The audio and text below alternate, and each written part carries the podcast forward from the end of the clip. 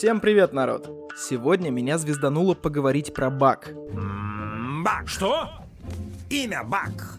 Полностью Бакминстов. Сокращенно... В нашем случае речь пойдет про большой адронный коллайдер. Это будет не очень большой выпуск, потому что углубляться в физику высоких энергий, сами элементарные частицы, взаимодействия или типы ускорителей я просто не хочу. Будет долго, нудно и не очень интересно. Я лучше запилю несколько разных выпусков. Итак, давайте сразу разжую страшные слова. С большим все более-менее понятно. А что такое коллайдер? Ха, у нас опять английский корень, ребят. От глагола collide — сталкиваться. То есть в коллайдере что-то сталкивается. Хорошо, но что за непонятное слово посередине? Адронный. Адроны — это класс составных частиц, которые участвуют в сильном взаимодействии. Напомните мне позже сделать про эти взаимодействия выпуск. Так вот, помните, что молекулы состоят из атомов. Атомы состоят из протонов, нейтронов и электронов. У электрона свои приколы, поэтому его относят к лептонам. А вот протоны и нейтроны в целом называют нуклонами. В английском языке это слово очень распространено — Термоядерные реакции они называют нуклеарными. Сами нуклоны относят к барионам. Ну да ладно. На одном уровне с барионами стоят мезоны. И вот обо всем этом поговорим как-нибудь в другой раз. Так вот, мезоны и барионы называют адронами. Все адроны состоят из кварков. Искушенные слушатели или звезданутые из первых выпусков могут вспомнить кварк-глюонную плазму, которая была на заре развития Вселенной – и из которой потом получилось вещество в том виде, в котором мы привыкли его наблюдать. Эта же кварк-глюонная плазма может существовать в ядре нейтронной звезды. В общем, те самые мезоны состоят из равного числа кварков и антикварков, а вот барионы у нас из трех кварков. В 2015 году доказано существование пентакварков, которые состоят из пяти кварков – но пока ученые не определили, куда их относить. Вроде пока что считают барионами, но не суть. Чуть позже, скорее всего в следующем таки выпуске, мы поговорим про разные элементарные частицы. Сейчас нам важно то, что в большом адронном коллайдере сталкивают адроны, то есть мезоны и барионы – по-моему, это самое вещественное вещество, потому что все остальное либо лептоны и электроны с минимальной массой, либо вообще фотоны всякие и прочие страшные переносчики взаимодействия без массы. Итак, в баке сталкивают вещественное вещество. Это мое объяснение. Теперь я зачитаю пару предложений из Википедии – Большой адронный коллайдер, сокращенно БАК, ускоритель заряженных частиц на встречных пучках, предназначенный для разгона протонов и тяжелых ионов свинца и изучения продуктов их соударений. Тьфу! Нафиг я вам рассказывал про все эти мезоны, нуклоны, барионы. Эх, всех делов-то.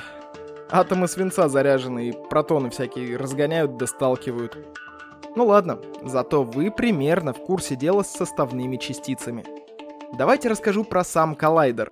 Построили его в ЦЕРНе. Это Европейский научный центр, занимающийся ядерными исследованиями. Собственно, аббревиатура на ненашинском языке переводится как Европейский совет по ядерным исследованиям. Сегодня ЦЕРН — крупнейшая в мире лаборатория физики высоких энергий. Сейчас опять будет короткий, часика на полтора так экскурс. Готовы? Физика высоких энергий — это раздел физики элементарных частиц, который изучает их взаимодействие при очень больших энергиях столкновения. Помните E равно mc квадрат? Формула говорит, что можно сравнивать массу и энергию в принципе. Так вот, физика высоких энергий изучает столкновение с энергиями существенно выше массы сталкивающихся частиц. А такое можно сделать только разогнав их. Чем ближе к скорости света будет скорость частицы, тем больше будет энергия. Если помните, в одном из выпусков я говорил, что в баке частицы разогнали почти до скорости света.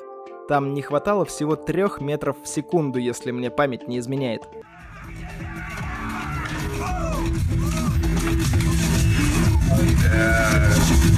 Чему вы радуетесь? Самолет вас явно обогнал.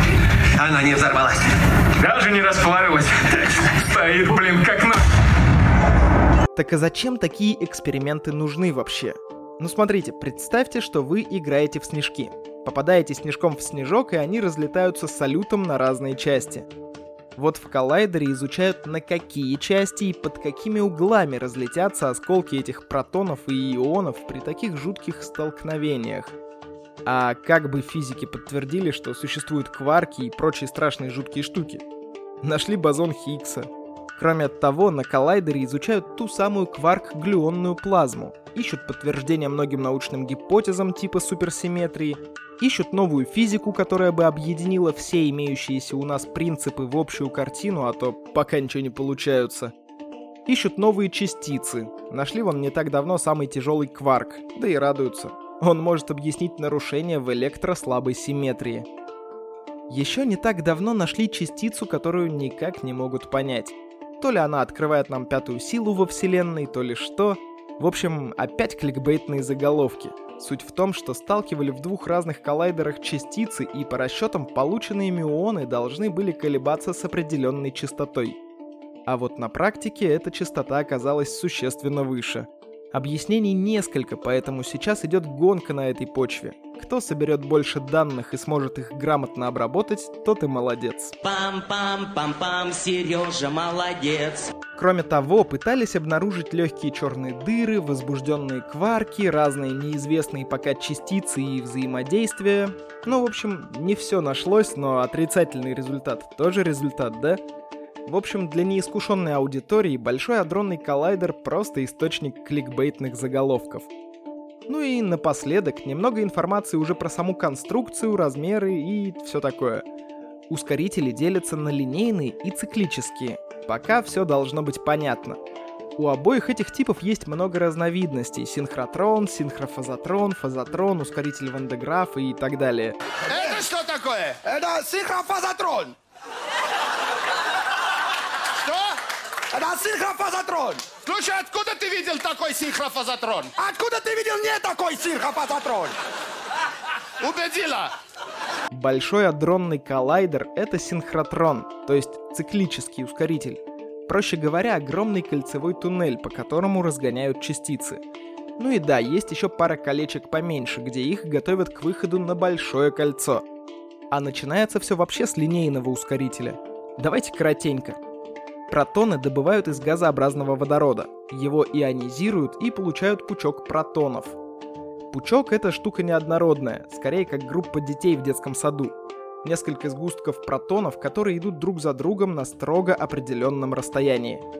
Каждый сгусток в длину около нескольких десятков сантиметров, а вот ширина измеряется долями миллиметра. Та же фигня с ионами свинца. Их тоже сначала ионизируют пучком, и вот Потом уже для протонов и ионов свинца происходят немного разные процессы. Начнем с протонов. Они идут в линейный ускоритель, где их разгоняют почти до трети скорости света. В энергиях это 50 мегаэлектрон-вольт. После этого они попадают в бустер протонного синхротрона, одного из тех самых колечек поменьше. А бустер это как предбанник перед этим колечком. Там сгусток разгоняется до 91,5% от скорости света. В самом протонном синхротроне пучок разгоняется уже до таких скоростей, что от скорости света разница заключается в сотых долях процента. И это не последний этап подготовки. Дальше он попадает в протонный суперсинхротрон. Вот они переженились. Як на ципе, як цендрак на ципе дрипе, а як цендрак цендракаконе, ципа дрипа лимпомпоне. Там его разгоняют еще сильнее. И вот только после этого уже пучок переходит в главное кольцо, где за 20 минут разгоняется уже почти до скорости света. Помните 3 метра в секунду? Разница со скоростью света уже в 10 миллионных долях процента. Это уже 7 тераэлектрон-вольт. И вот там пучки крутятся сколько нужно, до нескольких часов. Скорость такая, что полный круг почти в 27 километров пучок проходит практически за одну десятитысячную долю секунды. Скорость. Я — скорость. Ионы свинца в процессе проходят еще пару этапов ионизации и в главном кольце ускоряются практически до 2,5 тераэлектрон-вольт на нуклон, то есть чуть поменьше, чем протоны, но это логично, все-таки тяжелое что-то. То есть там прям сложный комплекс из разных ускорителей, и, собственно, главное кольцо — это уже финальная стадия. Дичь в том, что больше 99% результатов всех столкновений теряются безвозвратно. Причин несколько. Я мог бы пояснить? Но делать этого я, конечно же, не буду. Ладно, расскажу. Во-первых, это тупо очень большое количество данных.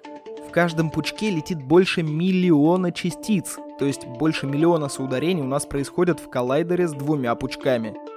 Это огромное количество данных. Там же и угол разлета нужно зафиксировать, и частоту колебаний каждой частицы, и скорости, и все на свете. Но основная причина все же в другом. Детекторы тупо физически не успевают так быстро фиксировать результаты. То есть это же фактически камеры. Они быстро-быстро моргают, но недостаточно. А еще данные надо передавать на накопитель, не хранить же их в буфере обмена. Электроника накладывает свои ограничения, и в результате из условного миллиона столкновений мы можем зафиксировать всего около 30. То есть 3 тысячных процента. Вот такие дела. Вообще сегодня действуют 7 коллайдеров и еще 6 в проекте. Из действующих самый маленький находится в Новосибирске, всего 24 метра периметром. Кстати, в Новосибе аж два коллайдера и еще строятся два. Самый большой коллайдер в мире находится, правильно, в ЦЕРНе. Наш любимый БАК сейчас самый большой ускоритель, почти 27 километров в периметре. Но ученым мало, и сейчас проектируют коллайдер аж на 100 километров. Если сейчас БАК расположен в двух странах, Швейцарии и Франции, то что будет с этим гигантом? Окольцует весь Евросоюз? Ах ты ж! Да у нас тут, похоже, какой-то шутник! Существуют еще параметры энергии пучка и светимости. С энергией все более-менее понятно, а светимость — это интенсивность столкновения. Так вот, по светимости рекорд держит японский коллайдер. Он обогнал церновский аж в 4 раза в этом плане. Но там ускоряют и сталкивают электроны, так что это нормально, они-то легче. Собственно, та дура на 100 километров, которую сейчас проектируют, тоже должна ускорять электроны. И там проектная светимость будет в 12,5 раз больше уже японской. В общем, ребят, теперь вы понимаете, зачем нужен большой дронный коллайдер, что там в принципе происходит и почему эта хреномуть так называется. А про сами частицы я вам как-нибудь в другой раз расскажу, иначе выпуск слишком уж длинным получится. С вами был Роман Юдаев. Услышимся в следующем выпуске.